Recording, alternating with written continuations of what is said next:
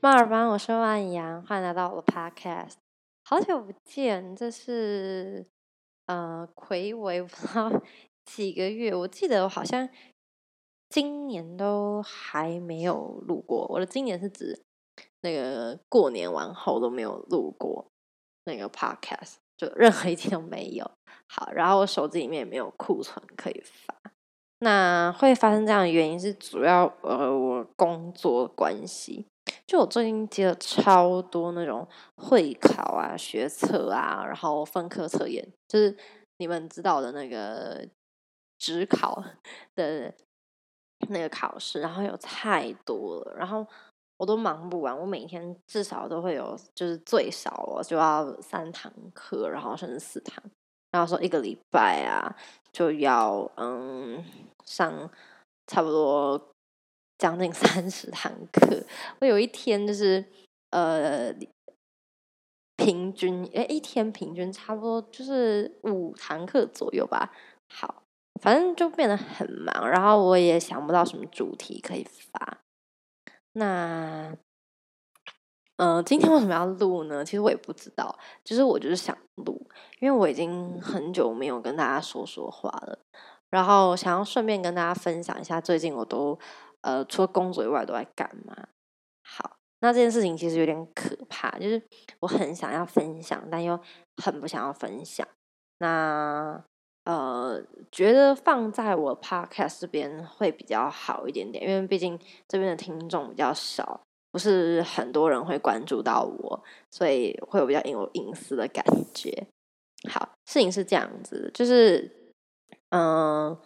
我在三月份左右的时候，就有就是怀疑自己的情绪问题，就是开始有点怪异。然后差不多三月开始，就是我就常常会因为一些很小很小的事情生气，然后或者是突然很亢奋。那种亢奋并不是呃出出来的那种 亢奋，而是那种你会有点。焦躁不安的感觉，可是那种焦躁并不是焦虑，而是你会觉得很兴奋、很兴奋、很兴奋这样子，然后会一直想要走动，然后一直想要讲话，然后有一大堆的情绪反应。就连我在上课，就是我在上班上课的时候也是会这样，就是我跟学生讲话，然后就突然燥起来之后，我就一直一直跟他讲有的没的这样子，就什么都想聊。好，然后。我差不多三月份还是四月啊？四月初吗？我也忘记了。好，反正就是我就去看了那个咒，你们知道吗？就那个鬼片。看完鬼片之后，呃，我的确是被吓到了。然后，可是我不是被恐怖片里面的内容吓到，我也不知道为什么，我就是被吓到。可能内容比较邪门一点点吧。那我被吓到之后，从那一天开始，就看完咒的那一天晚上开始。我就连续好几天几乎都没有睡，就有睡，可是都是那种白天的时候，大概睡个三个小时左右，然后就都没有睡。可是我精神超好，就是我会想睡觉，可是我就是睡不着。然后，嗯，也不会有什么，就是呃，三个三发突然度过那种状况 都没有这样子。后来因为这些状况实在太怪，就是情绪的问题啊，然后还有失眠的问题啊。还有一些暴躁问题等等的，我就跑去就医。那当一开始，我当然去试过很多多奇怪的疗法，什么吃什么东西呀，然后运动啊等等的这样子。那反正后来去看医生之后啊，我被诊断出我有躁郁症。对，就是后来我就确诊这样子。我这里的确诊 就是躁郁症的确诊这样子。好，然后躁郁症对我来说影响蛮大的，因为前一阵子我都跟大家人大吵架，因为我的家人好像比较不能嗯谅解吧，应该是说如果我躁起来或者是呃发作的时候，其实看起来蛮可怕的。那在平常一般人面前，我会尽量压抑自己躁的样子。可是，在家人面前，有时候你知道家人最亲近嘛？那我也不是有意要伤害他们，可是就会很 看起来蛮可怕这样子。然后，呃，经过就是试药试个两三个礼拜啊，其实就有暂时有好一点点。我现在吃的那个药啊，是那种情绪稳定的药，然后睡前吃，基本上我白天就可以比较稳定一点点，但偶尔还是会兴奋的那种。亢奋的那种躁，可是脾气暴躁的话就已经还好了，不会有这个问题。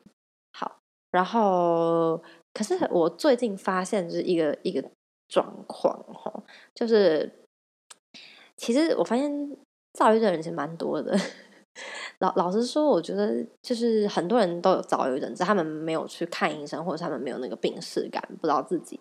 有这种问题，那如果你真的觉得自己有些失眠的问题，然后情绪没办法平复的问题的话呢，就可以去看医生。其实老实说，我觉得躁郁症对我来说，生活因为我不是非常严重，不像那种谢尔选那种，所以其实生活来讲没有什么太大影响。唯一有的影响就是有时候我的那个。因为躁郁嘛，他就是会有一个情绪很亢奋，然后在郁的话就是很情绪很低落。我比较少低落的状况，可有时候我会在躁郁的那个期间，就躁期跟郁期突然摆荡很快，就我可以在十分钟以内先很暴躁或者是很亢奋，然后呃大概持续个一阵子，就马上开始哭。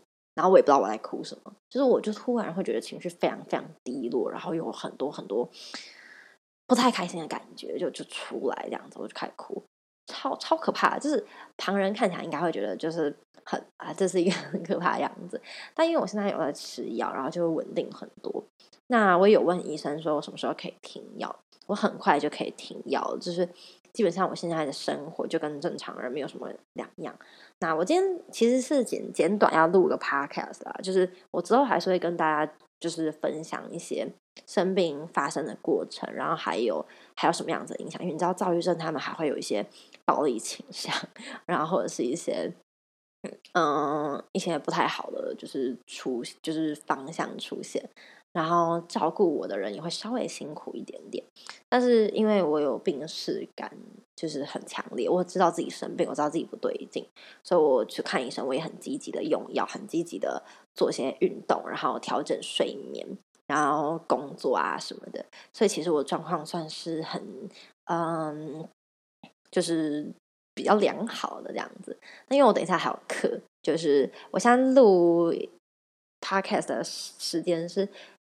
四点二十六分，然后我四点半有课，所以我只剩四分钟。那我今天就只是想要跟大家分享一下，就最近发生的事情。然后我想要跟就是大家分享说，其实是生这种身心科的病啊，很多人会觉得很害怕，然后不好意思讲出来。但我觉得，像我也可是也是有点点不好意思讲出来，因为我怕大家会觉得我是神经病。可是老实说，我觉得呃。就是讲出来总比没有讲还要好，然后也希望借由我的声音，可以让大家更能正视这个病。它就像感冒一样，就是我觉得每一个人会得都是很正常的一件事情，不是很夸张，也不是非常就是嗯神 奇的事情这样子。那之后我也会好好跟大家分享说，哎，为什么会得到这个？病是不是因为有什么样子的问题啊？然后还是呃有什么样子的压力呀？就是这个东西我会再慢慢就是在未来跟大家分享这样子。然后其实我觉得就自己的状况是很好，可以得到控制的。如果你们也觉得自己的情绪反应啊跟以往比较不一样的话，其实身心诊所真的没有什么。很可怕的事情，然后凡事就是积极有病视感，然后嗯，其实我就觉得可以克服的。